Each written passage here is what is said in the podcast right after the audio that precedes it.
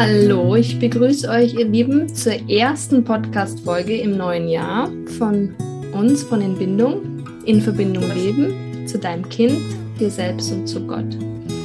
Ich bin's wieder, die Sonja, und ich freue mich sehr, dass du zuhörst. Ich bin natürlich nicht alleine, ne? Die Damen sind auch wieder mit am Start. Die Juni und die Julia, hallo. Hallo. Hallöle, frohes Neues. Ja, frohes Neues, gesegnetes Neues. Ja, wir sind gespannt, was uns erwartet mit euch, mit uns. Und ich freue mich jetzt sehr auf unseren Austausch. Und bevor wir loslegen, haben wir noch ein paar Infos für euch. Wie schaut es denn aus mit den Glaubenskarten? Julia. Die Glaubenskarten, unsere Glaubensschätze, die könnt ihr jetzt beim Adventverlag in Deutschland, wenn ihr in Deutschland lebt, äh, bestellen. Mhm. Wir verlinken euch das auch nochmal. Und es war jetzt zwischenzeitlich vergriffen. Jetzt ist mhm. wieder da, neue Lieferung. Also es ist noch genug da. Es kommt auch immer wieder Neues, wenn es aus ist. Ähm, mhm. Noch ist, braucht ihr euch da keine Sorgen machen. Manchmal muss man ein bisschen warten, bis von unserem Verlag, mit dem wir es produziert haben, aus der Schweiz, dann wieder was nach Deutschland geschifft wurde. Aber prinzipiell könnt ihr sie in Deutschland erwerben. Wir verlinken mhm. euch wo auch sonst erhalten wir wunderbares Feedback von euch, mhm. ganz tolle Ideen, wie ihr die Glaubensschätze im Alltag mit euren Kindern einsetzt, wie sehr sie euch segnen, wie toll ihr sie findet, wie schön ihr sie findet und das ist äh, freut uns, uns geht das Herz mhm. auf. Ähm, wir sind total glücklich, dass euch das Produkt genauso glücklich macht wie uns. Ja, ich will nur an der Stelle was sagen, weil wir haben so lange überlegt, welches Alter, für welches Alter ist das ja, Ding. Ja? Und mein Mann, der ist ja hier äh, Leiter von Jugend, Jugendverband, hat mhm. gesagt, hey, locker auch Teenager. Und jetzt hat mich auch wirklich so ein Feedback erreicht von jemandem, der mir sagt, die, die macht das äh, mit ihren Teenager-Kindern, 15 ja, und 12 und wo die, wo die voll drauf anspringen und sagen, boah, ich brauche jetzt diese Karte, meine Gefühle sind okay. Mhm. Und ein 50-Jähriger sagt, ich, ich brauche die Karte, wir sind verbunden. Ich möchte Verbundenheit in der mhm. Familie haben und noch mehr, als sie da ist. Wie können wir das mhm. schaffen? Und das ist so crazy. Das sind Teenager, wo man sich denkt, ach komm, nee, mhm. so ist vielleicht zu kitschig oder was. Nee, die Zeichnungen und die Inhalte, ich glaube, die berühren. Genau. Ja, es ist nicht so mit elf ist vorbei, das geht mhm. doch voll gut mit Teenagern, die sprechen mich jeden Tag immer wieder mhm. neu an. Und das finde ich einfach so cool, das zu hören, was das mit Familien macht, dass man plötzlich mhm. Worte findet für etwas, ähm, was man sonst so nie gesagt hätte. Mhm. Mhm. Ja. Ich meine, sie sprechen uns ja auch an. Also mich persönlich ja. berühren sie ja auch, also die Zeichnungen, die Texte auch. Deswegen, ja, das ist, begeistert uns auf jeden Fall und ihr hört es einfach Geduld haben, wenn, wenn ihr gerade noch keine in Händen haltet. Das ist genug da. Okay, wie sieht es mit dem Online-Kurs aus? Ja, der Online-Kurs ist erwerbbar. Ähm, genau, einige haben den auch schon erworben, auch mhm. im, Gruppen, im Gruppenrabatt, so in einem ich glaube, Krabbelgruppe-Setting, so fünf Mamas, die sich zusammengetan haben, finde ich total cool, weil ich glaube, Austausch ist mega wichtig, um da gemeinsam vorwärts zu kommen, um ins Umdenken hineinzukommen. Mhm. Und genau, deswegen nach wie vor erwerbbar. Ich super praktisch. Das war mhm. so, glaube ich, mein Anfang, der mhm. Kurs, der mir alles umgestellt hat, so innerlich einfach zu verstehen, wie funktioniert das mit Bindung und mhm. was passiert, wenn ich die nicht hatte, wie baue ich die mit Gott auf. Genau, deswegen ist da. Also ja, wenn ihr Gruppentarif braucht, ne, sagt Bescheid. Genau. Also es ist genug da. Also von der Version ist genug da. ihr könnt das bestellen. Ja, wir verlinken euch alles. Genau. Okay, und äh, was, was erwartet uns jetzt bald? Was erwartet ja. Unser Kongress wird immer konkreter. Mhm. Kongress, konkreter. Wir haben die ersten Interviews geführt. Und es war.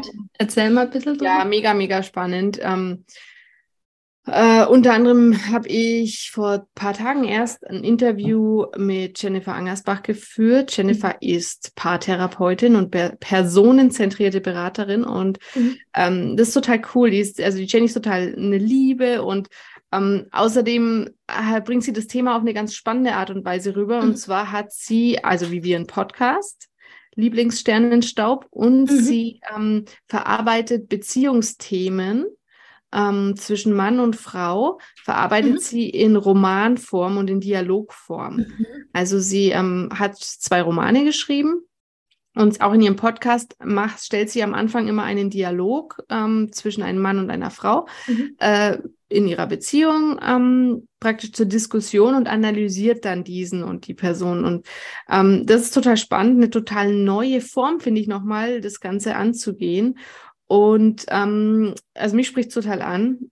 Äh, mhm. und das war so ein spannendes Gespräch. Das Thema war, wie das unser inneres Kind unsere Paarbeziehung beeinflusst. Und ich habe nochmal so viel gelernt, ähm, auch über mich, über meine Beziehung. Und ich glaube, dass das, also alles, was wir, was ich bisher geführt habe, alle Interviews, mhm. aber auch dieses wieder wirklich jedes ähm, so ein Gewinn für diesen Kongress sein wird, für alle, die es anhören und ähm, ja, für, für die persönliche Entwicklung von jedem. Das heißt, es wird auf jeden Fall spannend für alle, ja. Auch wieder hier für alle Generationen und hauptsächlich eben für uns Eltern. Ja, ich bin gespannt. Ich meine, Julia, du hast da einen Vorteil, ne? Du bist da gerade drin. Ja. Ja, also vielleicht nochmal der Name unseres Kongresses wird sein, denn der steht schon fest. Ähm, in Bindung leben, Herzen heilen. Mhm. Und anstreben tun wir als Datum jetzt erstmal Anfang März. Äh, mhm. Das konkrete Datum werden wir euch aber dann in Kürze mitteilen und dann könnt Also so etwa im März, gell? kann man sagen. Ja, vielleicht schon. Wir müssen mal noch genau gucken. Wir sagen es noch genauer. Und ähm, wir sagen euch dann natürlich auch, wo ihr euch mhm. registrieren könnt, natürlich kostenlos. Es werden ähm, jeden Tag voraussichtlich zwei Interviews online gehen. So ist es jetzt geplant und die sind dann immer 24 Stunden verfügbar mhm. zum Anschauen, kostenlos. Und ähm, mhm. genau. Und am Ende könnt ihr das Paket kaufen mit den Interviews, um mhm. die euch ähm, in Ruhe nochmal anzuschauen. Man schafft auch oft auf so einem Kongress nicht jeden Tag zwei Interviews sich anzugucken. Mhm. Ähm, und wenn man, also ich bin völlig davon überzeugt von der Qualität der ähm, Referenten, die wir ausgesucht haben, von der, von der Harmonie auch der Themen, die wir zusammengestellt haben und der Tiefe der Interviews. Und es ist dann auch sicherlich so, dass wenn man beginnt, sich damit zu beschäftigen, dass man merkt, dass man, selbst wenn man es vielleicht zeitlich schaffen würde, jeden Tag zwei Interviews zu gucken, dass man einfach Zeit braucht zu reflektieren für sich selbst. Ähm, und sich diese Zeit dann wahrscheinlich auch gerne nimmt, um sich, wenn man sich dieses Paket dann auch ähm, kauft und dann in Ruhe äh, mit dieser Hilfe dieser Interviews anfängt zu arbeiten, zu reflektieren, was die eigene Beziehung zu sich selbst, zum Partner, zum Kind, zu Gott angeht. Absolut. Ich habe ja das Thema auch zum Beispiel zu sexueller Gewalt begegnet oh ja. gehalten. Und das Thema hat mich nicht nur im Vorfeld beschäftigt, sondern auch ähm, nach dem Interview tagelang mhm. in meinem Kopf nachgeheilt, mhm. weil ich selber auch nochmal so ähm, sensibilisiert wurde für das Thema. Ja. Ich meine, klar, wenn man das Interview führt, äh, stellt man, äh, bereitet man sich immer anders darauf vor. Aber ich, davor habe ich immer so einen Bogen gemacht, beispielsweise um das Thema. Und jetzt sage ich, nee, ähm, wir jetzt, ja, wie soll ich sagen, ähm, ich fliehe nicht mehr davor, sondern ich weiß, mhm. das, gehört zu, das gehört dazu, dass ich jetzt mir wirklich überlege, wie kann ich sexueller Gewalt begegnen, wie kann ich meine Kinder mhm. am besten schützen und wie spreche ich diese Themen mit meinen Kindern am besten an. Ähm, so Dinge, wo ich ähm, ja einen neuen Zugang gefunden habe und bei ja. mir selber so vieles ja, ich sag mal, gerüttelt wurde. Und das, ich habe ich hab ein paar Tage gebraucht, so, ne, für das Thema. Und ich denke mal, es ist, die sind halt schon Eben. echt eins nach dem anderen sehr deep und ich freue mich drauf. Ich glaube, das wird richtig cool und einfach gewinnbringend für jeden, der daran ja, teilnimmt. Auf jeden Fall. Also ihr hört, es sind tiefe Themen und vor allem, wenn es Leute dann direkt auch betrifft. Ich meine, ist es, denke ich, wirklich nicht verkehrt, ja. sich da das Paket dann zu kaufen, weil, weil es wird tief gehen und es es braucht einfach Zeit, das zu reflektieren, genau. Okay, wir halten euch am Laufenden, wir verlinken euch alles. Mhm. Und wir gehen jetzt rein ins Thema. Wir haben noch gar nicht gesagt, wie es heißt heute. Ne? Wenn mein Umfeld anders denkt als ich, Differenzen in der Erziehung. Es wird zwei Teile geben. Wir starten heute mit Teil 1. Also lasst euch einfach mit hineinnehmen jetzt ins Thema, macht sich gemütlich und wir starten mit der ersten Frage. Was macht's mit dir, wenn andere nicht deine Erziehungsansichten teilen?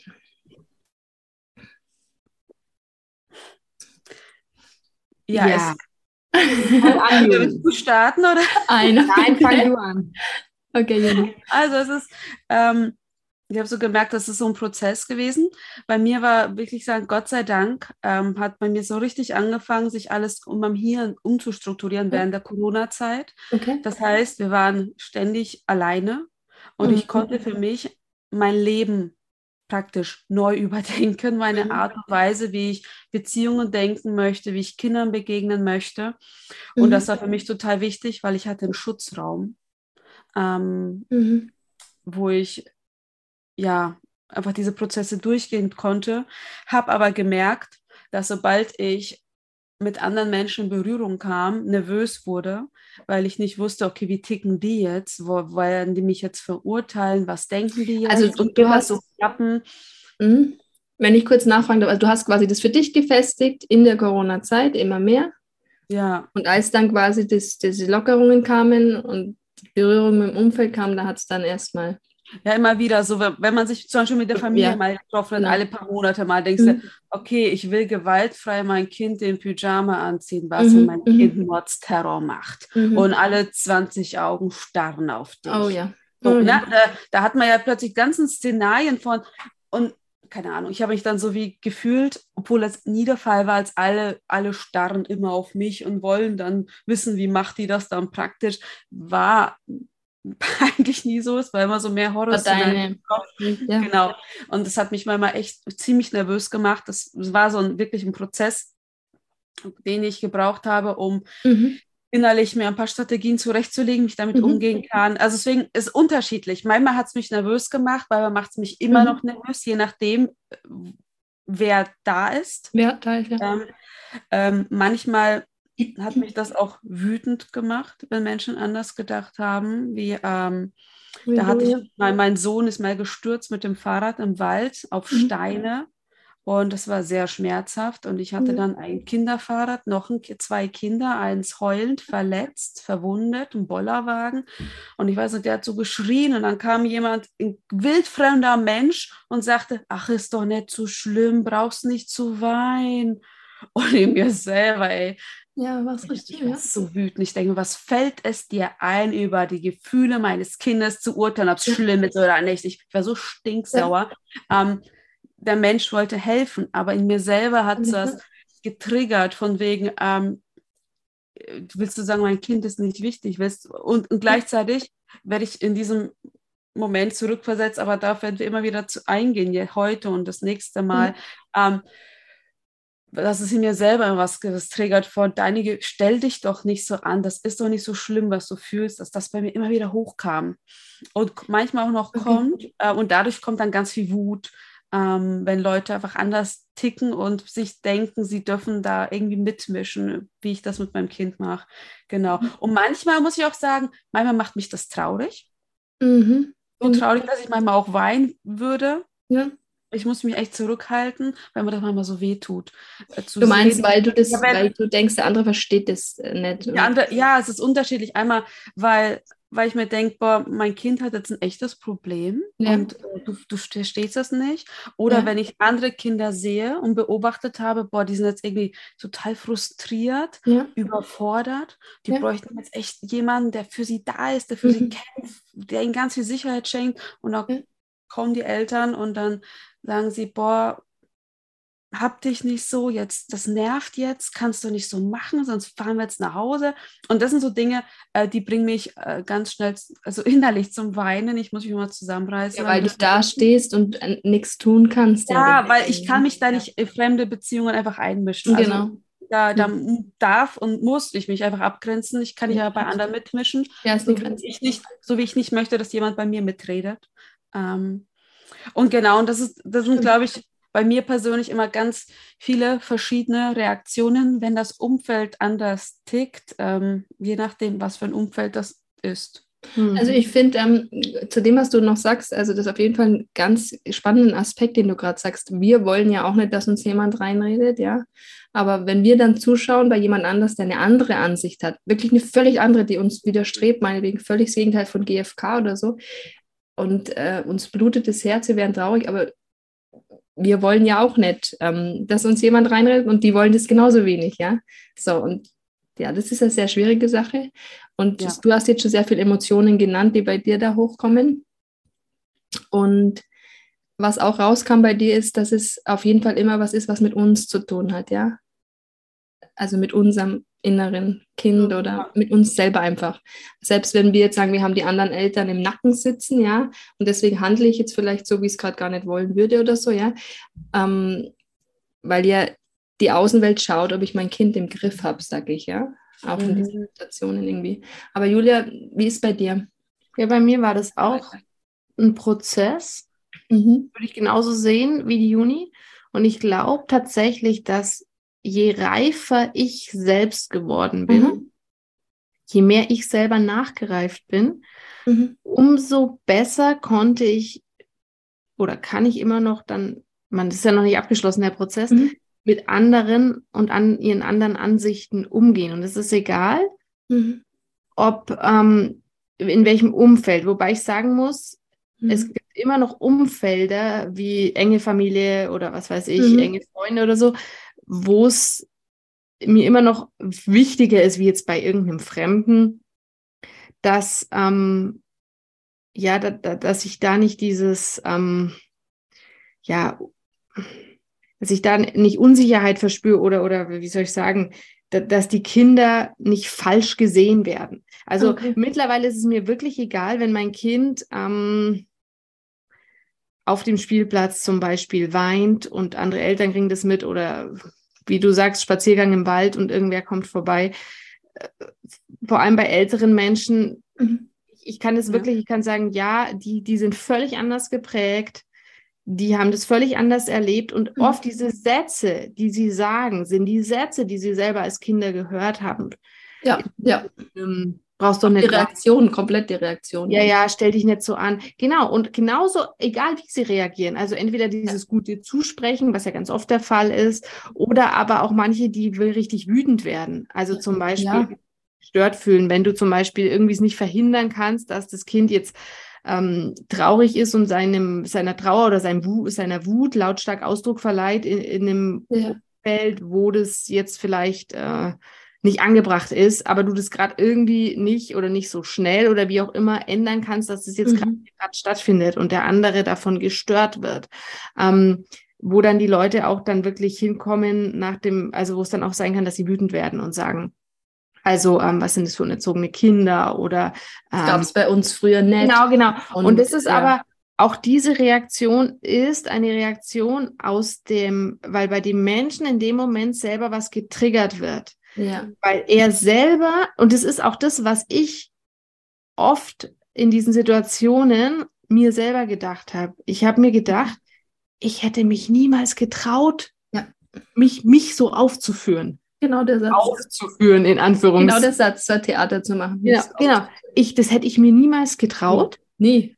Ähm, und, und dann war das auch am Anfang so, dass ich dann auch wütend wurde aufs ja. Kind weil ich mir gedacht habe, boah, krass, aber das Kind traut sich das. Wie, und dann kommt gleich dieses wie respektlos. Dabei ja. ist es ja eigentlich ganz anders. Das Kind fühlt sich so sicher bei ja. mir, dass es diese Reaktion zeigen kann, die Emotion nicht unterdrücken muss, so wie es unseren ja. Eltern, uns teilweise auch noch, je nachdem, wie wir groß geworden sind, äh, gegangen ist, sondern das Kind traut sich die Emotion in voller Rohheit und Brutalität ähm, mhm. zu zeigen, weil sich es bei uns sicher fühlt, bei seiner Bezugsperson, ja. Bindungsperson. Und das ist, und das hat dann auch so einen Switch gemacht. Mhm also einerseits, dass ich dem Kind nicht mehr übel genommen habe, dass ich selber nicht ähm, irgendwie getriggert war und mir gedacht habe, boah, ich hätte mich nie so aufgeführt und wieso und was macht jetzt der oder die, die traut sich jetzt was, was ich mir nie getraut habe. Weil wenn du dann sauer bist, bist du ja eigentlich nicht sauer aufs Kind, sondern eigentlich bist du in dem Moment dann sauer auf deine Eltern, ähm, oder die Personen, bei denen du dir das halt nicht erlauben konntest mhm. als Kind. Und äh, es kommt dann nur raus bei deinem Kind, weil du dich durch die Situation genau wieder zurückversetzt fühlst, ja. wie bei dir damals war.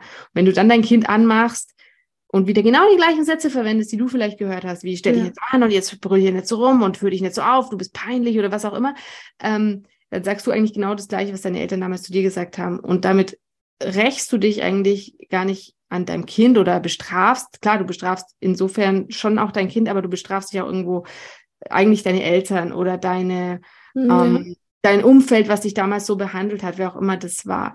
Und ähm, ja. ich habe das auch, muss jetzt nochmal sagen, in dem Interview mit der Jennifer Angersbach vor ein paar Tagen sind wir auch auf das ja. Thema gekommen, dass wir eigentlich ähm, dann nicht mehr mit uns selber oder mit, mit unserem Kind das Problem haben, sondern eigentlich mit unserem inneren Kind. Mhm. Ähm, das dann rauskommt und dann. Genau. Und am Ende wird es dann sauer auf dich. Genau. Und wir dann eigentlich nicht reif als Erwachsene genau. handeln, genau. sondern eben dieser kindliche Anteil durchkommt, der sich dann zeigt, mit dem ich wurde auch nicht gesehen mit meinen äh, Gefühlen. Und wir haben auch nochmal rausgearbeitet, dass es gar nicht sein muss, dass irgendwie deine Eltern oder dass es alles an den Eltern liegt. Das ist eh Quatsch, weil ähm, da kommen wir ja heute auch nochmal drauf, weil die mhm. Eltern, mhm. äh, die Eltern sind ja selber so geprägt gewesen durch ihre Erziehung wiederum und die durch die Großeltern durch ihre und so weiter und so weiter. Ähm, sondern dass es auch sein kann, dass die Eltern ihre Sache ganz gut gemacht haben, aber dass einfach durch die Gesellschaft und das System, in dem wir leben, wir trotzdem diese Sachen ähm, vermittelt bekommen haben. Äh, dieses ähm, in der Schule, was weiß ich. Ähm, Schule, Kindergarten. Genau, also dass es trotzdem diese Sachen in uns ja, verankert sind, und wir dann denken, wenn unser Kind sich aufhört, ja, so würde ich mich äh, nie aufführen. Aber jetzt nochmal zurück zur Frage. Also es war wirklich so ein Prozess. Mhm. Und ich bin jetzt wirklich an dem Punkt, und, und das hat aber auch wieder was mit diesem Reifwerden zu tun, als Erwachsener nochmal nachzureifen und reifer zu werden, weil wir alle irgendwo an irgendeinem Punkt in unserer Reifwerdung äh, stecken geblieben sind, die einen früher, die anderen später. Und ähm, ja, und es hat einfach nochmal was mit mir gemacht. Ich, ich glaube, ich hatte schon, wenn ich jetzt von mir spreche, das Problem, dass ich es immer allen recht machen wollte und dass mir immer wichtig war, dass mich alle mögen. Und einfach dieser Reifwerdungsprozess ha hat mir nochmal gezeigt, dass mir das eigentlich wirklich egal ist, was jetzt der Nachbar Meier und Schmidt oder was auch immer denkt von mir und ob der mich jetzt mag oder nicht und ob der jetzt über denkt, deine Qualität als ja, Mutter, ja. Genau. Und ob der jetzt denkt, ich bin voll der Fail, das, eigentlich ja. ist mir das egal. Also und es ist mir jetzt dann auch wirklich, es ist mir wirklich egal. Das ist krass, ja, wenn du das so sagst, dann ist wenn, es schon ein Prozess, der. Ja, wenn andere Eltern, andere Omas an der Supermarktkasse irgendwie denken, dass meine Kinder schlecht erzogen sind, dass ich meine Kinder schlecht erziehe, oder irgendwie sowas. Das ist mir mittlerweile wirklich völlig egal, weil ich so überzeugt bin von der Erziehung und das so positiv sehen kann. Ähm, wie gesagt, das Einzige, was mir halt wichtig ist, ist bei den Menschen, die mir wichtig sind, die mir nahe sind, Familie, Freunde. Ja. Und da kann es natürlich auch jetzt nochmal zu Situationen kommen, wo ich sage, wo es mir so heiß wird innerlich. Wobei ich schon auch sagen muss, dass ich sehr gesegnet bin damit, dass ich sowohl Eltern als auch Schwiegereltern habe, die sich auch so Was meinst du mit heiß werden, dass dir unangenehm ist? Genau, dass es mir unangenehm ist oder dass ich denke, oh, jetzt fühlen die sich so auf. Ich jetzt da, ja, äh, was? Ja, ja. Wobei ich generell wirklich mit Eltern und Schwiegereltern gesegnet bin, die sich sehr viel von mir, von uns anhören, die unser Buch gelesen haben, die sehr viel verstehen, die selber sagen, ja krass, diese Erkenntnisse, wenn ich das früher ja. gewusst hätte, wenn wir das Danke, früher gewusst hätten. Ja, und das ist cool, weil das ist eine ganz andere Gesprächsgrundlage. Ähm, und das nimmt mir auch den Druck und auch die Angst und auch dieses, ähm, wenn die Kinder praktisch nicht performen vor den Oma und Opa oder so, ja. Äh, ja, das, das, ist auch was, was du sagst gerade. ähm, die Gesellschaft hat sich ja auch gewandelt und genau. ich merke das ja auch immer mehr, weil wir jetzt das ja teilweise gerade negativ sehen ne, mit dem Umfeld. Aber es gibt ja auch durchaus Positives, wo du siehst, jemand hat jetzt irgendwo einen Kampf und dann sieht er aber, wie du gerade mit deinem Kind umgehst und dann irgendwann kommt man darauf, gell, irgendwie haben wir, sehen wir es aber eigentlich gerade beide anders, aber es ist irgendwie unangenehm, aber dann kommst du ins Gespräch und, und merkst, okay, jetzt können wir uns gegenseitig bestärken. Ja, ja. Weil wir haben jetzt quasi diese ganzen Emotionen angesprochen von Juni, Traurigkeit, Wut, Frust, ja, Unsicherheit. Und bei mir ist so, dass ich nur sagen muss, bei mir ist es auch schon, äh, auch noch von meiner Persönlichkeit her, ein Prozess, in dem ich drin bin. Aber ich habe oft schon noch Probleme damit, was aber auch wieder, denke ich, bei mir mit ähm, trotzdem meiner Hochsensibilität zu tun hat und mit diesem Anpassungsding. Also ich würde jetzt hier auch den Begriff Anpassung bei mir oft wählen, wenn ich in so einer Situation bin, wie Julia beschreibt, wo es mir dann echt, also einmal da mitten auf der Straße, bei uns in dem kleinen Örtchen. Und mein Kind völlig müde, kalt, es war im Winter und hat halt einen Frust gehabt, weil es was nicht bekommen hat wo sich drauf gefreut hatte. Und ich konnte aber jetzt auch nichts machen. Und es war einfach wirklich so in Rage. Und sie hat nicht, also das Kind hat nicht mehr aufgehört zu weinen. Und auf, aus dem einen Fenster schaut der, den ich kenne, aus dem anderen Fenster schaut der raus und hat das Fenster offen, was, es war wirklich Lautstärke hoch 10, ja, und ich versucht irgendwie das zu regeln, ja, wäre ich allein gewesen, kein Problem, hätte ich das anders gemacht. Und dann kommen noch die Passanten vorbei und laufen und eine spricht mich noch direkt an, spricht mein Kind direkt an und dann neige ich dazu, in so Situationen, also ich traue mich dann nicht, dem anderen dazu sagen, stopp jetzt, hier ist eine Grenze. Also versuch's, aber ist selten. Also da bin ich noch im Prozess. Ist dann eher so, dass ich dann manchmal sogar dazu neige, dem Recht zu geben.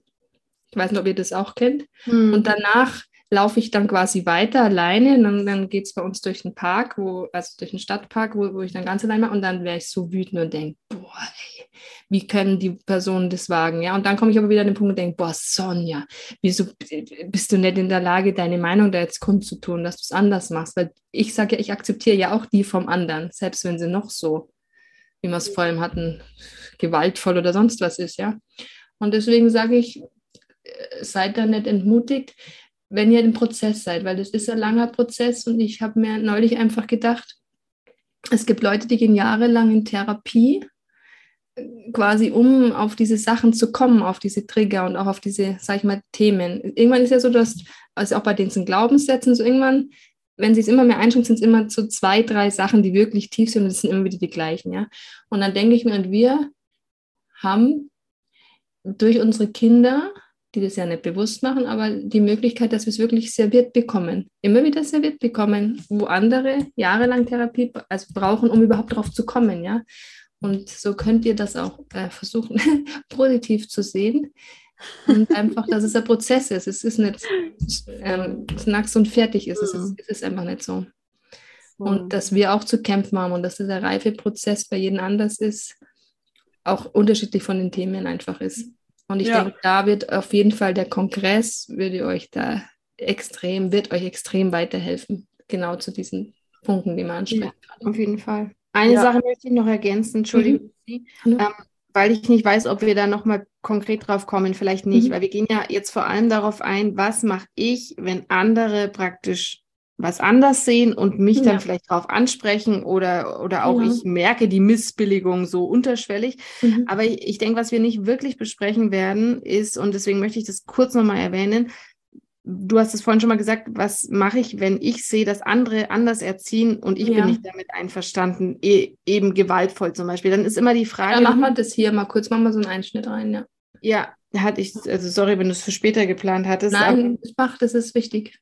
Ich, ich denke, dass mir hier schon, mir ist es zum Glück noch nie passiert, aber es mhm. gibt schon irgendwo Grenzen, wo wir einschreiten müssen wenn es ähm, ums Gewalt gegen das andere, also gegen das fremde Kind geht. Also nicht unser eigenes, sondern wir sehen fremdes Kind mit seinen Eltern, Mutter, Vater, was auch immer.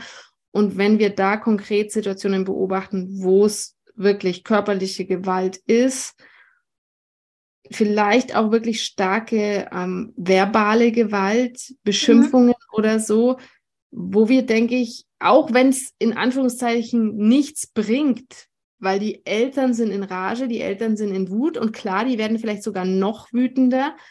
Ähm, mhm. Aber wo wir trotzdem irgendwie sagen, kommunizieren müssen, es ist nicht in Ordnung, es ist nicht normal und es ist nicht okay, so mit Kindern umzugehen. Allein schon, um dem Kind vielleicht zu zeigen, du bist nicht allein. Es gibt Menschen, auch wenn du wahrscheinlich die Hölle daheim erlebst, wenn es öfters mhm.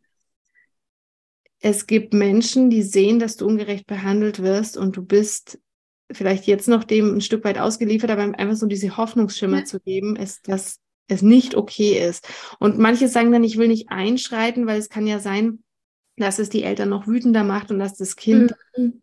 noch mehr drunter zu leiden hat und es irgendwie ausbaden muss ähm, und geschlagen wird oder was auch immer.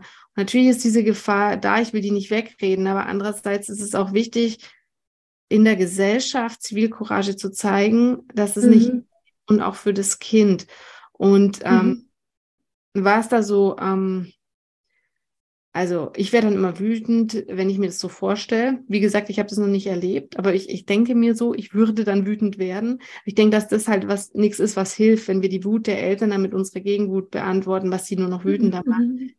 Sondern ich denke, der Schlüssel würde dann darin liegen, also zu versuchen, mit den Eltern ins Gespräch zu kommen und wirklich ernsthaft es zu schaffen, mhm. zu irgendwie rüberzukommen, dass man hier helfen möchte. Oder auch vielleicht ähm, ja das Kind anzusprechen, je mhm. nach Alter und nicht unbedingt ähm, direkt erstmal die Eltern. Mhm. Das ist eine total schwierige Sache. Ich möchte nur sagen, bei aller Akzeptanz für unterschiedliche Erziehungsstile, mhm. es gibt eine Grenze, die auch ähm, vom Gesetzgeber her als Grenze definiert ist, wo sich Eltern auch strafbar machen.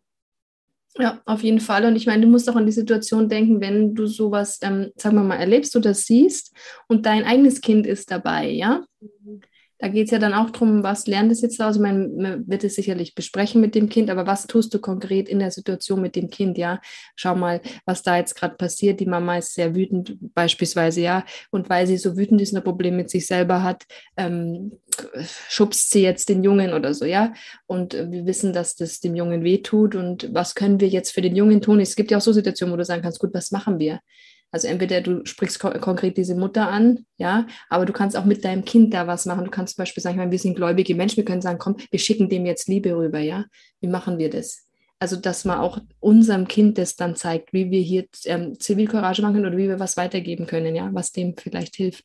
Weil, äh, wenn Kinder das selber erleben, und das spreche ich auch aus eigener Erfahrung, das ist einfach, wenn sie es nur sehen und gar nicht selber betroffen sind, ist es ist ein extremes Erschrecken, ja, und, ja, und Unsicherheit und kannst es nicht einordnen. Und da tut es Not dran, dass Erwachsene da sind, die das sofort sowas aufarbeiten. Hm. Hm. Ja. Also zum einen die Zivilcourage, aber auch wenn dein eigenes Kind dabei ist, da ähm, ja, ist wichtig. Da brauchen wir auch nicht wegschauen. Ja, so ein, so ein Satz könnte auch sein, dass man sagt zu dem anderen Erwachsenen, boah, ist gerade echt hart oder also da ist schon okay. echt oft anstrengend. Ja. Auch Dass wenn man in die Empathie reingeht. Ja, auch wenn ich mir eben Empathie schenken, auch wenn ich mir denke, am liebsten würde ich dich jetzt selber gleich zur Polizei schleifen, ja, aber ja. Mhm. zu versuchen, Verständnis zu zeigen mhm. für diesen, ja, Vorgehen, Eskalation, was auch immer, und dann vielleicht da darüber zu versuchen, die Person mhm. runterzuholen und dann auch irgendwie aufs Kind eingehen. Aber Juni, du wolltest noch was sagen, sorry. Ja, ich denke mal, das, was du gesagt hast, Sonja, ist halt auch toll wichtig, ähm, dass wir mhm. nicht dem Kind dann sagen, boah, die sind echt gestört, guck mal, wie die miteinander umgehen. Oder ja, genau. Mein Sohn ist halt auch, äh, auch sehr sensibel und wenn ja. er wenn eine Mama sagt, du, ich gehe jetzt, tschüss, ne, da kriegt er schon Panik, die kann auch das Kind nicht alleine lassen und so, ne? Okay. Da sage ich, du weißt du was, die lässt das Kind nicht allein, das ist Trick, weil die weiß nicht mehr, was die machen soll. Die, ja. kennt, die kennt die Tricks nicht mit, mit den Augen, ne, was ich dir erklärt habe. Das weiß sie einfach nicht. So, ne? Und das, und anstatt in die Verurteilung zu gehen, einfach dem Kind Verständnis zu geben, warum manche ja. Menschen so handeln, wie sie handeln, weil das ist ja letztendlich alles Ohnmacht alles mhm. Ohnmacht, Verzweiflung, Frust, Überforderung. Und ja, ich glaube, da können wir die Kinder auch. Aber indem du es jetzt so kommunizierst, äh, äh, reagierst du dich ja dann auch schon wieder ab und gehst anders auf diese Person genau. zu. Und genau. äh, das ist genau. auch, ich denke, ich kenne das von, von uns auch aus einer Situation, wo dann die Kinder sagen, Mensch, ähm, Mama, die und die Person, die hat uns jetzt ähm, erpresst, die reden dann schon so oder bedroht, ja, oder die, die, macht es so, so komisch und dann versuche ich auch zu erklären, sag ich, die weiß es nicht besser. Die Person, die weiß es einfach nicht besser. Wie du sagst, sie kennt die Tricks nicht, die macht es so, wie sie es früher gelernt hat. Meine Kinder sagen dann manchmal, ja, die kennt halt Entbindung nicht, sage ich genau. Das ist auch ja, so ein Punkt. Auch. Genau. Und ähm, dann, ich, tue da manchmal diese alte Methode wirklich auch erklären, mit dem das, die, die, manche machen das halt auch noch so, weil das hat man früher so gemacht, wie man es mit einem Hund halt macht. Ne? Ne? Also der wird jetzt halt bestraft, das Kind, weil es nicht das macht, was es macht und so weiter. Ne? Und dann kriegen die Kinder da Verständnis, aber sie merken daran auch, da passt was nicht. Ja, wir machen es anders. Ja, ich denke, es ist wichtig. Ja, voll. Okay, ihr Lieben, das ist jetzt nur kurz angerissen, das ist ja eigentlich ein äh, extra Thema. Hm. Wir wollten kurz darauf eingehen und wir wollen jetzt noch kurz zum Thema nochmal Strategien kommen, weil ich denke, das ist jetzt, wir haben ein bisschen schon was angerissen, ja. Also was ist quasi deine, meine Strategie, um mit der Kritik umzugehen ähm, vom Umfeld? Vor allem, wenn wir extrem in Rage sind. Wir haben jetzt Empathie schon angesprochen gehabt, gell? dass wir versuchen, jetzt nicht hier zu, sagen wir mal, zurückzubrüllen vielleicht, kann ja auch mal passieren, wenn man gerade impulsiv ist und, und sich, also nicht in sich ruht und, ähm, wie sage ich, ähm, sich nicht reflektiert in dem Moment, ja, dass es mit einem dann da so durchgeht. Aber an sich ist es natürlich mit dem Empathie-Schenken sehr, sehr hilfreich, weil man dann in den anderen sieht, vielleicht, warum er das so macht, überhaupt mal zuhört und sich vorstellt, in was für eine Situation der steckt. Und ich denke, mit dieser Empathie, ähm, so schwer es manchmal einem auch fällt in der Situation, ähm, denke ich, kommt man am besten weiter. Was kann man noch machen? Ja, ich denke halt, bevor man überhaupt Empathie schenken kann, muss man sich um sich selbst kümmern. Das ja, genau. Sag dazu mal. Erstmal wirklich gucken, okay, was macht das mit mir? Mhm. Manchmal, sind, manchmal sind es ja auch ja, wo man so die, die, Geister im Kopf, die da einem irgendwie mhm. denken, die anderen denken jetzt über mein Kind so und so. Also es ist ja nicht auch immer alles gesagt, manchmal interpretiert ja. man auch Blicke. Genau. Ähm, ja, oder ganz allein und obwohl die gar nicht über dich reden. So, ähm, manchmal ist es nicht offensichtlich. Und da glaube ich, mir tut es immer gut, ähm, erstmal in mich zu kehren, tief mhm. durchzuatmen und mich erstmal sozusagen mit mir selbst zu verbinden, zu gucken, Juni, was mhm. ist da gerade in dir? Was, was fühle ich? Wo fühle ich das? Und vielleicht, äh, was für ein Glaubenssatz wird gerade in mir wieder getriggert? Ich bin nicht genug. Ja ich schaffe das nicht, ich bin ohnmächtig, ich bin schwach, ich bin dumm, was auch immer. Was mhm. wird gerade in mir wieder getriggert? Ähm, was kommt in mir hoch, dass ich, dass ich nervös werde, dass ich ängstlich werde, dass ich wütend werde? Was ist das? Und, und da reinzusprechen. Mhm. Da rein also du heißt, du sagst selbst in der Situation, wenn es jetzt kommt, sagen wir beim Einkaufen ja. am Spielplatz oder so, bei sonst wo, dass du erstmal sagst, stopp, ich muss mich jetzt da kurz rausnehmen, ja. muss erstmal zu mir finden, genau weil wenn ich nicht bei mir bin, dann kann ich eigentlich jetzt nach außen gar nichts weitergeben, ja? Genau, dann geht das nicht. Dann ist man einfach nur ja. angespannt und mhm.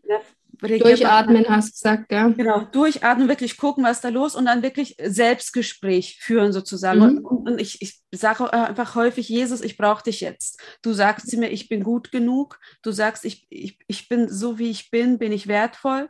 Und ich weiß, du bist an meiner Seite. Ich, ich, ich du musst wissen, dass du jetzt einfach da bist. Ich brauche dich jetzt. Ähm, und das gibt mir häufig einfach die Ruhe, mhm. dass ich mich wieder so erden kann. Und ähm, ja, und dann einfach überlege, was, was, was brauchen wir jetzt in der Situation? Ähm, wie zum Beispiel beim Gottesdienst, wenn mein Kind nicht mehr still mhm. sitzen kann und ich mir denke, ja, meine Güte, ist auch schon echt lange, ja, dass ich dann sagen kann innerlich, ja, genau so, ich stehe jetzt auf und gehe raus und spiele mit meinem Kind fangen. Ja, und da darf die Predigt noch laufen. Mhm. Ähm, ich, mein Sohn muss da nicht sitzen. Wo steht das geschrieben? Ja, also, also diese ganzen, genau. Das, auch mal diese Mann-Sachen überdenken oder diese Moralvorstellungen, ja, die du irgendwie genau. reingetrichtert bekommen hast, die aber genau. für dich gar nicht passen müssen. Und die anderen können es ja dann so sehen, wie sie wollen, aber du machst es dann auch in dem Moment und nimmst dich raus mit deinem ja, Kind. Ja, ich denke, man muss auch mal, das ist genau das, was auch immer mein Problem war oder vielleicht auch teilweise mhm. noch ist, dass man dann immer denkt, ja, was denken jetzt die anderen? Oder mhm. du, aber du musst auch mal denken, was ist denn mit deinem Kind? Wie viele Jugendliche ja, verlassen die Gemeinde?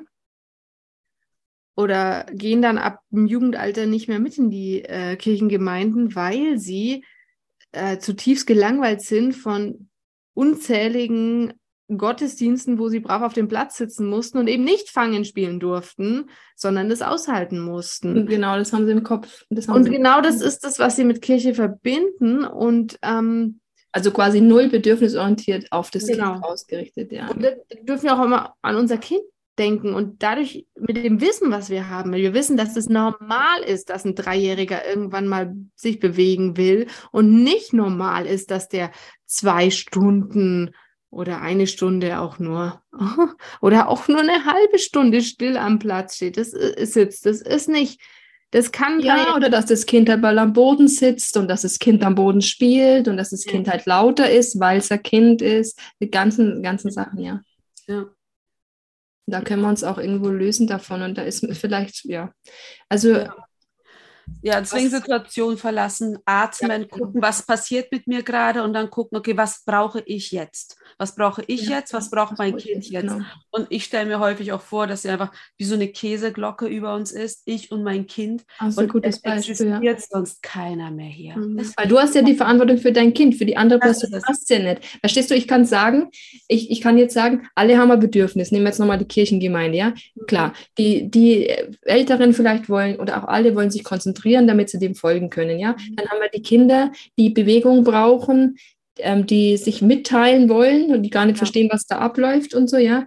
Und dann kannst du aber sagen, du gehst sicher auf die Bedürfnisse von den anderen, aber in erster Linie bist du ja für dich und dein Kind verantwortlich, vor allem für dein Kind. Und was, ja. für was bist du verantwortlich? Nicht, dass es einen Mund hält und still sitzt, sondern dass seine Bedürfnisse erfüllt werden, soweit es natürlich in dem Rahmen möglich ist, ja. ja. Deswegen denke ich, ist es ähm, auch gut, wenn man das dann auch manchmal ausblendet, ja. Ja, und das ist auch wichtig, weil diese Strategie oder dieses allen recht machen wollen, das ist ja, mhm. tatsächlich gibt es auch einen Begriff, im Englischen heißt es People Pleasing. Ja, genau. Und dass wir aus diesem People Pleasing rauskommen, weil es mhm. ist nicht wichtig, dass uns alle gern haben. Es ist wichtig, mhm. wie du sagst, was mit mir und meinem Kind mhm. jetzt ist oder mit uns und unserem Kind. Und ähm, nicht, was jetzt gerade eben der andere über mich denkt. Und das sind einfach auch wieder Schutzstrategien und Sachen, die wir selbst in unserer Kindheit entwickelt haben, aus Gründen, um uns selbst zu schützen, um uns Liebe zu mhm. verdienen, wie auch mhm. immer. Und da dürfen wir auch ähm, daran arbeiten und daran ra da rauskommen. Und, und, ähm, und da hilft die Erkenntnis, da hilft das Nachreifen, da hilft ähm, auch ja Training. Genau, also letztendlich sind wir jetzt auch wieder bei dem zweiten Punkt Strategie wieder bei uns. Ja. Mhm, genau. Und damit mache ich wieder Werbung und wir sind wieder beim Kongress, wir leben, ja. ja. genau, dass wir selbst heilen müssen. Ja. Nee, und ich denke, was für mich noch so schwierig ist, mhm. ist, wenn andere Menschen ihr Kind wegen mir oder wegen meinem Kind ähm, schimpfen mhm. oder erziehen oder ja, wie auch immer. Ja, ja. Ähm, mhm. Zum Beispiel, wenn, also ich, das wisst ihr, wenn ihr unseren Podcast hört, dann wisst ihr, dass wir kein Freund davon sind, Kinder zum Teilen zum Beispiel zu zwingen. Mhm. Oder zum Entschuldigen, ja. Genau, oder zum Entschuldigen, weil mhm. Kinder in drei, drei Jahren und so weiter, keine Empathie empfinden haben und weil Kinder das mit dem Teilen noch nicht verstehen. Mhm. Ähm, und auch äh, je jünger sie sind, dann denken sie, kriegen es nicht mehr zurück und so weiter. Naja, jedenfalls ähm, ist klar, dass äh, kein Kind teilen muss für mich. Und mhm. wenn aber jetzt mein Kind mit dem anderen Kind spielt und von dem Kind was mhm. möchte und das Kind möchte nicht teilen, aber der andere Elternteil sagt dann zu seinem Kind, jetzt teil doch und stell dich nicht so an. Also das sind auch so Situationen, da wird's mir, da will ich, denke ich dann, vor allem wenn jetzt die Person irgendwie enger ist äh, für mich oder was, ja wo ich dann denke, oh, wie, wie vermittle ich jetzt, dass ich nicht will, dass der oder die jetzt das Kind zwingt, mit meinem Kind zu teilen. Ähm, ich, also ich sage mal, ich, ich gehe dann ganz oft zu meinem Kind und sage, schau mal, XY will nicht teilen. Und das ist okay, das ist seins, das ist ja, ihr. Das ist doch schon mal, aber das ist doch schon mal. Schon genau, um praktisch wieder über das Kind mit den Eltern zu kommunizieren. Weil du kommunizierst quasi, aber du lässt die Verantwortung trotzdem bei den Eltern, ja. Genau, also ich sage, es ist okay, wenn wir, ähm, du musst doch deine Sachen auch nicht ja. teilen, sage ich. wenn du jetzt nicht möchtest. Ähm, ja. Und XY möchte das jetzt auch nicht. Und ähm, wir können. Weil ich finde, du musst auch, also man muss dann auch an so einem Punkt aufpassen, weil ich neige auch dazu, weil ich halt auch sehr sensibel bin, dass ich mich dann zu sehr da gerade einklinge. Und das kommt beim anderen aber nicht gut an weil das dann nämlich so rüberkommt, wie man ja gar nicht rüberkommt. So, die weiß das alles besser und die macht das alles besser mit ihrem Kind. Und so willst du eigentlich nicht rüberkommen. Du willst ja eigentlich das Kind nur irgendwie schützen, deins und das andere auch. und das irgendwie so vermitteln, ohne dass du auf den Schlips trittst, ja? Ja, genau. Aber das ist so, da ist so, da muss man nicht so besser, dass er das rüberkommt. Grenzwanderung machen, ist das Ja. so eine Gratwanderung, Grenzwanderung. Ja. Ja. Und da ist halt dieser Punkt so wichtig, dass wir die, die Verantwortung übernehmen Ja. äh, für dieses ganze Teilengeschichte. Ich mache das auch so wie Mhm. du. Ich gehe zu meinem Kind und sage, du weißt du was, der will jetzt nicht. Das ärgert dich jetzt, aber das ist so. Okay. Ähm, und, das, und das sage ich auch einfach so laut, dass die anderen das auch wirklich Okay. hören. Das mache ich auch wirklich, wirklich mit Absicht so, ähm, Okay. dass, dass, dass bei denen, und ich merke einfach, es ist wie bei denen Luft raus, je nachdem. Einmal geht Genau. die Luft raus, dann merke ich, okay, krass, ich brauche nicht den Stress haben. Manche haben aber diesen inneren Anspruch vor, mein Kind muss teilen und den Anspruch kann ich schaffe ich nicht, den wegzunehmen. Dann Mhm. ist es aber, dann ist es ihr Ding. Aber auch, dass wir die Verantwortung gehen, ähm, wenn Kinder je, jemand anderem wehtun, dass wir hingehen und sagen, boah, weißt du was, mein Kind hat dir gerade wehgetan, es tut mir echt leid, weil da, da wollte das gar nicht, ja. Ja. Also ich du nimmst halt die. Verantwortung, ne? Ich übernehme, ich Ja. übernehme die Konsequenz, wo man sagt, ja, da, du musst jetzt hin, sondern ich mache das. Es ist nicht so, dass man sagt, mein Kind ist unreif, mein Kind wirft halt irgendwelchen Bausteinen durch den Mhm. Raum, ist halt so. Nee, ist nicht so. Ich gehe zu meinem Kind er, und sage, du weißt du was, Bausteine werden nicht geworfen und gehe zum anderen hin, der äh, zum Opfer und Ja. sagt, du, es tut mir echt leid, dass du getroffen wurdest. Ich passe jetzt auf, dass das nicht nochmal passiert, ja. Mhm. Ähm, Mhm. Das ist nicht ein Herausnehmen, sondern das ist ein, ich, ich bin loyal meinem Kind gegenüber Ja, ja. und ich, ich dem anderen gegenüber übernehme ich aber auch meine Verantwortung, wie man das eben so hat. Oder beim Teilen Mhm. habe ich auch häufig irgendwie gehabt, Förmchen, dass ich drei, vier Förmchen Mhm. hatte beim Sandkasten, die sind halt meine. Und wenn mein Kind Ja, nicht ist auch- teilt, ja, ich habe ich hab Förmchen zum Teilen. Ich teile sie gern mit dir, mein Kind muss nicht. Und das sind so die Wege, dass ich mich nicht verbiege, mir selbst treu bleibe, meinem Ja. Kind gegenüber loyal bin. Mhm. Und ähm, Aber auch die Verantwortung quasi übernimmst, indem du sagst, also ja, das tut mir jetzt leid oder uns tut es leid, weil es Mhm. dein Kind nicht sagen kannst, weil es in Rage ist oder weil es halt einfach Ja. zu unreif ist, ja. Oder genau. Aber Die zu sagen, mein Kind, also XY, mein Kind möchte jetzt nicht teilen, das ist seins. ja, ja, äh, Das ärgert dich jetzt vielleicht auch gerade, ja. Bloß es ist halt so. Also hatten Ja. wir jetzt auch die Situation im, im, im Schwimmbad dann, ähm, darf der, darf der jetzt den, dieses Spielzeug eben nehmen. Und ich wusste genau, dass mein Kind sagt, nö, habe aber trotzdem gefragt, da, da, darf, darf er, ne? Nein. Ich sagte nein. Aber es war dann für den anderen auch okay, ja? Nein, das ist. ja, die Kinder sind dann auch mal, manchmal gar nicht so, für die ist es dann auch so ehrliche Antwort, haben wir auch kein Problem damit. Ich meine, schwierig ist es trotzdem jetzt noch, wenn du jetzt eine Situation hast im Schwimmbad und dann liegen die Spielsachen rum und es kommt ein anderes Kind, ein, ein kleineres, was es ja gar nicht versteht und nimmt dieses Spielzeug, weil es da rumliegt. Dann sage ich oft auch, wenn es mein Kind stört, oh, das packen wir jetzt mal in die Tasche, weil das ist für das Kind schwierig, das ist noch kleiner und dann sieht es das nicht. Und dann hast schon die Mutter im Nacken, die dann, wie die Julia erzählt, dann schimpft, die, schimpft dann, ja. Und das kannst du nicht nehmen. Ich denke, Mensch, das Kind ist gerade vielleicht eineinhalb oder zwei, hat überhaupt keinen Plan von irgendwas. Und da bin ich schon da manchmal auch trotzdem peinlich berührt und denke mir, was, was kann jetzt auch nichts. Was, Ja, aber das Schlimmste finde ich, ich meine, diese Entschuldigungssituation. Ich kann Vorbild sein, ich kann mich für mein Kind entschuldigen, weil mein Kind eben mit zwei noch keine Empathie Genau. hat, um zu checken, dass es dem anderen jetzt äh, schlecht geht wegen etwas, was es selbst getan hat.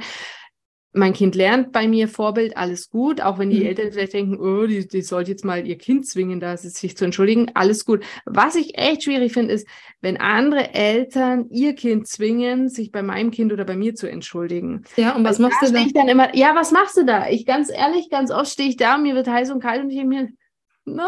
Also ich habe ich hab die Situation gehabt, dass mein, also ein anderes Kind sich bei meinem Kind entschuldigen sollte und weil es es nicht gemacht hat, ähm, sage ich mal, meiner Ansicht nach körperliche Gewalt erlebt hat. Also hat halt quasi einen drauf bekommen, ja, wo ich dann mir denke, ähm, hallo, ja, weil es äh, das ja auch das Thema dieser an, an, der anderen Eltern war, dass es dieser, das muss sein, ja, gerade im christlichen Umfeld, ja, wo ich mir dann denke, mhm, Ja, ja.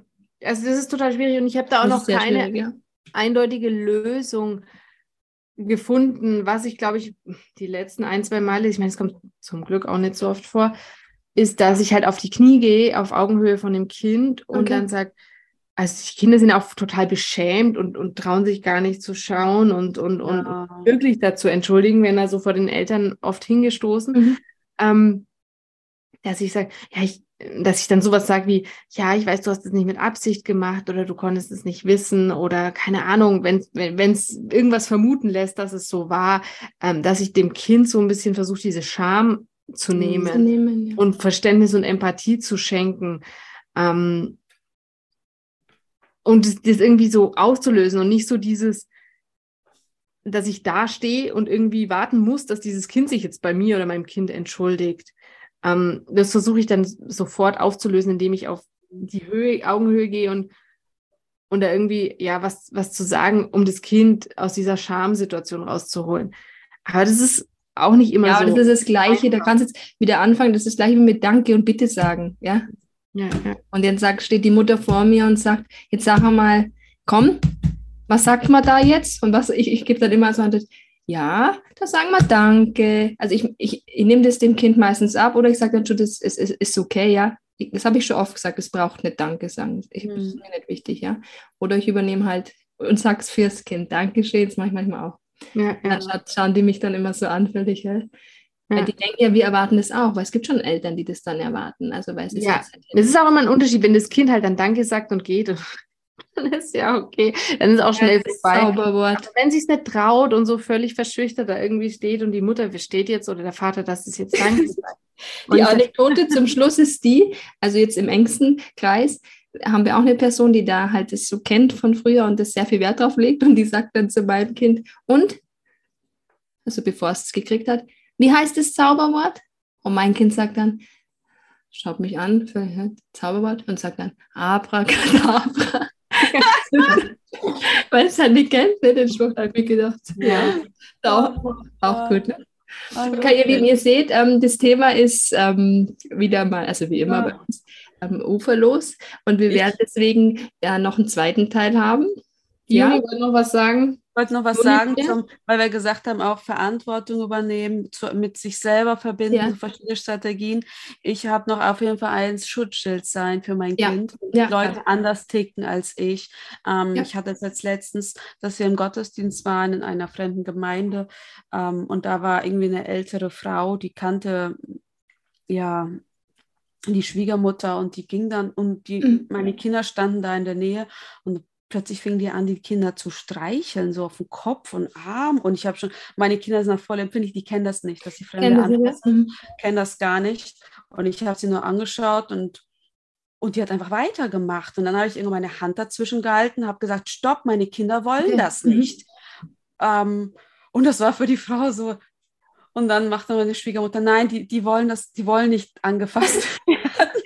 ja. mein Sohn, der wird, der wird dann richtig stinksauer. Ne? Okay. Ähm, das ist, passiert nicht äh, einfach nichts. Nee, da, ja, vor allem, weil du sagst, es war eine fremde Frau, oder? Ja, ja, genau, genau. Das ist so, das, sie, also sie war ein bisschen, ich glaube, sie war verwirrt. Oder ich weiß nicht, von Kopf gestoßen? Von Kopf gestoßen genau. wahrscheinlich, ja. So, ne, weil ähm, das kennt man nicht, weil häufig hat man leider in unserer Gemeindekultur, Kinder gehören allen, Kinder dürfen gestreichelt werden, Kinder müssen allen die Hand geben, Kinder müssen, also all diese Höflichkeitsdinge, wo eigentlich ihre persönlichen Grenzen völlig übergangen werden, um der Höflichkeit willen und weil wir sind ja eine Familie. So, und, mm. und das ist so gefährlich. Das ist so gefährlich, das so zu leben, weil ich mein Kind eigentlich diese persönliche körperliche Integrität immer wieder ab ja, und die Grenze auch. Du lernst ihm genau. ja so, es, es hat keine. Chance, sich abzugrenzen. Aber jetzt bist du da als Erwachsener ja. und du hast die Macht, sage ich schon. Ich meine, das Kind ist, wird dir da völlig entmachtet in der Situation, ja, kann nichts machen. Am besten ja. sagst du noch,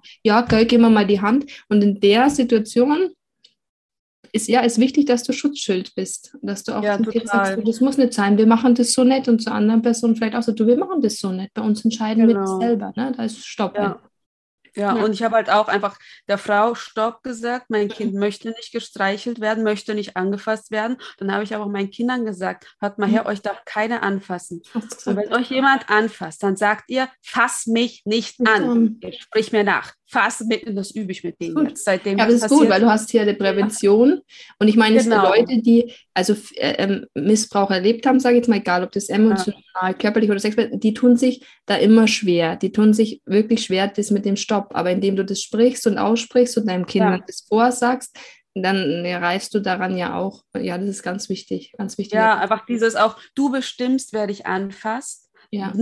Das sind keine, keine Regeln. Du bestimmst, du bestimmst es, auf wen du Hallo und Tschüss sagst. Und wie, wie du das vor allem sagst. Ja, sonst sage genau. ich das für dich. Ja, genau, sonst sagst du es. Das ist ja, ist genau. ja ne? Genau, und das ist, und das ist etwas, wo wir immer kommunizieren können, wo wir einfach, wo die Kinder einfach so ein Schutzschild brauchen. Ähm, und mhm. ich, meine Hoffnung ist einfach, dass mit dem Alter, dass, also je älter sie werden, desto mutiger werden sie, einfach ja. dieses zu sagen von Stopp, ich will nicht angefasst werden. Mhm. Ich, so. Genau. Ja. Ja, das ist auch nochmal, denke ich, so, weil du sagst, unsere Gemeindekultur. Und ich muss mich da auch selber mhm. an die Nase fassen, mhm. weil jetzt, ich weiß es, wir sind schon wieder so lang, aber jetzt noch ganz kurz, das möchte ich noch loswerden. Ich war zum Beispiel oder bin eigentlich immer jemand, der so im Gemeindekontext voll gern so Leute umarmt hat, so zur Begrüßung ja. und so weiter. Ja. Und ich habe das ist natürlich auch eine von Unreife, dass man immer mhm. denkt, äh, dass die anderen genauso ticken wie man selbst mhm. und die Sachen genauso sehen wie man selbst. Und ich habe immer gedacht, ja, jeder umarmt sich doch gern. Oder ähm, gerade in der Gemeinde, wir sind doch, wie, wie, du sagst, Juni, wir sind doch eine Familie. Mhm. Also ich habe tatsächlich auch wirklich ähm, Leute, die ich zum ersten Mal getroffen habe, äh, zur Begrüßung gleich umarmt, wenn sie halt aus der Gemeinde, aus der mhm. Kirchengemeinde oder so. Ähm, klar, wir sind Brüder, Schwester im Glauben und alles ist nett, mhm. alles.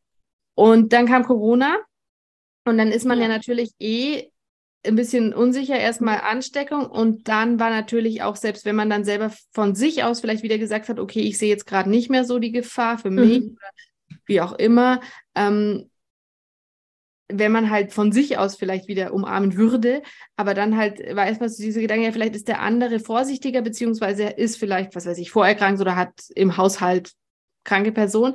Und das hat mich dann zögern lassen und dann aber auch immer mehr diese Erkenntnis, selbst wenn es kein Corona gibt und wenn es überhaupt keine Rolle spielen würde, ähm, vielleicht mögen es nicht alle so wie ich, äh, umarmt zu mhm. werden. Ja, interessant, genau. Ähm, also sogar Leute, denen ich mich nahe fühle und die ich schon immer umarmt habe und die ich immer sehe und wo ich die auch vielleicht mhm. sogar weiß, dass die auch gerne umarmen, okay, dann ist vielleicht kein Problem, aber dass man eigentlich prinzipiell, mhm.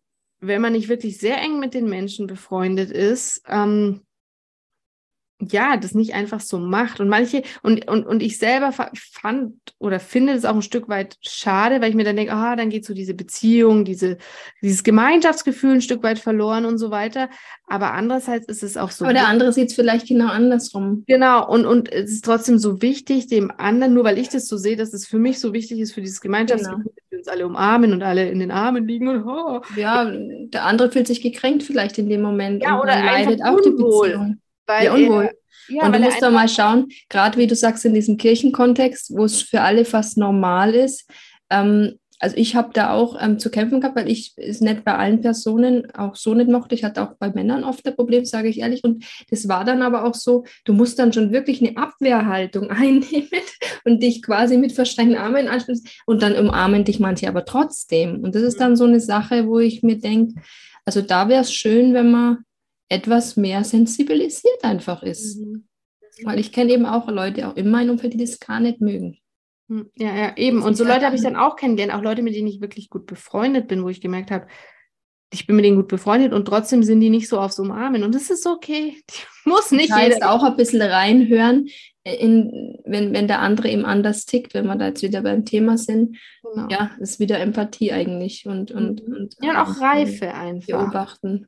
Ja. Und, und ähm, ja, Sensibilität, ähm, dem anderen auch zugestehen, dass er Sachen anders sieht und deswegen trotzdem nicht falsch ist. Und aber du dir auch zugestehst und trotzdem die Beziehung nicht drunter leidet, weil genau. anderes anderes sieht. Genau. Okay, Leute, liebe Leute, liebe Leute, ich versuche nochmal zu einem Ende zu kommen. Ja, versuch. Ja. Und ähm, ihr kriegt ja noch genug Input in der nächsten Runde, sage ich jetzt mal, im zweiten Teil. Mhm. Dann wird es wieder um die Differenzen im Umfeld gehen, aber diesmal im engsten. Und ich sage nur Familie, Schwiegerfamilie, Partner. Partner kann es auch Probleme geben, ja? Mhm. ja. Also, und wir werden auch so ein bisschen über das heiße Eisen, über dieses Thema reden, Eltern ehren, ne? Und gleichzeitig verlassen, emotional verlassen. Wie funktioniert das? Und wir wünschen euch jetzt auf jeden Fall, dass ihr das gut verarbeiten könnt, verdauen könnt. Wir wünschen euch in den Situationen, wenn ihr die eben auch erlebt, wo die anderen es anders sehen, Gelassenheit, Leichtigkeit, vor allem kommt in die Empathie und Verbundenheit, nehmt euch raus, habt aber auch einfach Mut, euch und auch eure Kinder abzugrenzen, ja? In bestimmten Situationen überdenkt vielleicht auch, ja, wie man mit Kritik umgeht, dass es ja auch positiv sein kann. Und ja, dann wünschen wir euch, dass ihr jetzt in seiner, in Jesu Liebe ruhen könnt, dass ihr ja in ihm geborgen und geliebt seid. Und wir sagen einfach, wir freuen uns aufs nächste Mal, wenn wir uns wieder hören und sehen. Bis zum nächsten Podcast-Sonntag. Ciao Juni, ciao Julia. Ciao. uns von euch. Ciao. Ciao.